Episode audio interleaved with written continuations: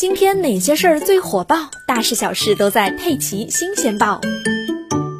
七月十二日下午，江苏苏州市吴江区松林镇油车路一百八十八号四季开元酒店发生倒塌事故。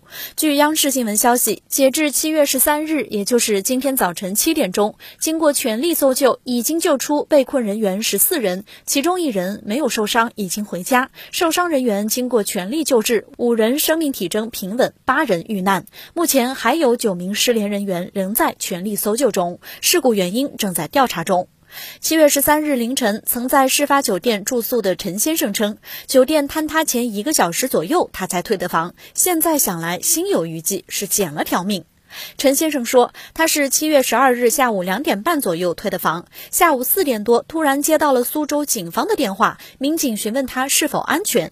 这时，陈先生才得知，酒店在当天下午三点半左右发生了坍塌，与自己退房仅相隔一个小时，真是大难不死。陈先生在四季开元酒店连住了三晚，住宿期间他一直听到酒店的装修声。七月十一日晚上住在三楼，装修声响大一些。他说之前两晚自己都住在四楼，相对隔音一点，听到的装修声音类似咚咚咚敲墙壁，声音似乎是从地下室传来的。酒店院子里还可以看到堆积的建材。陈先生还表示，事发酒店此前叫做珊瑚酒店，后来改名为四季开元酒店。附近的多名商户也表示，酒店是老房子，正在装修，近期才改的名。